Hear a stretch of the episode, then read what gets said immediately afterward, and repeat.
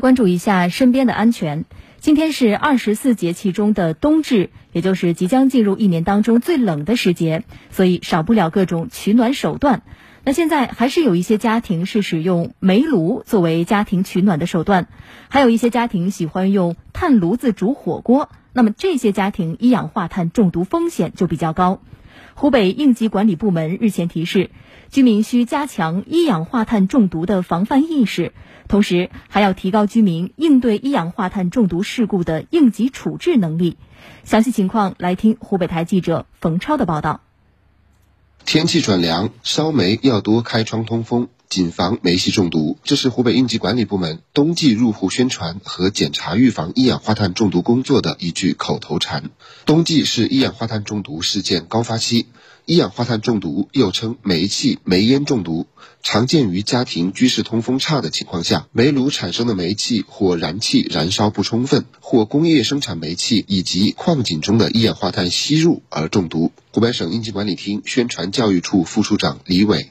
一氧化碳是一种无色、无味、无刺激性、比空气轻的剧毒气体。空气中的一氧化碳含量如果达到百分之零点零五的时候，就可以使人中毒，很快造成人的昏迷，危及生命安全。记者从湖北省应急管理部门了解到，预防一氧化碳中毒工作年年讲、年年防，可还是年年发生。其中一个重要原因是居民防范意识淡薄，在日常生活中使用煤炭取暖、烧炭火锅等，煤炭容易发生不完全燃烧，产生大量一氧化碳。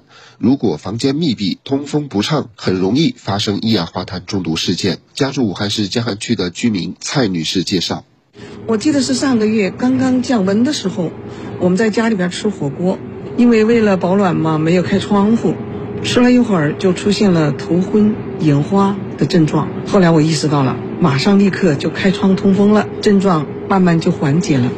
李伟介绍，轻度一氧化碳中毒患者会出现头痛、头晕、失眠、视线模糊、耳鸣、恶心、呕吐、全身乏力、心动过速、短暂昏迷，症状继续加重，可出现嗜睡、深度昏迷，甚至危及生命。遇到一氧化碳中毒事故，需及时发现、及时处置。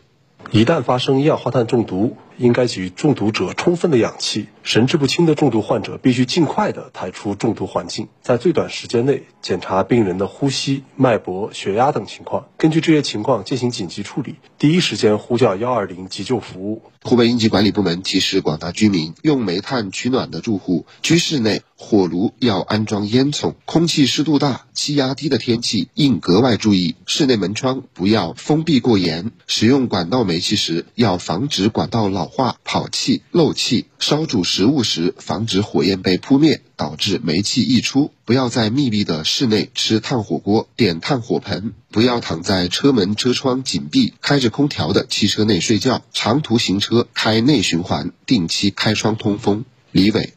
尽量不要使用煤炉、炭火等取暖设备。特别要注意的是，现在市面上比较流行的无烟煤同样会产生一氧化碳。在家中吃火锅时，最好不要使用煤炭火锅。如果使用，最好放在通风的大厅或保持门窗适时打开通风。如果家中使用煤炉、炭火等取暖设备时，最好安装一氧化碳探测器，并定期检查维护，以确保探测器正常运行。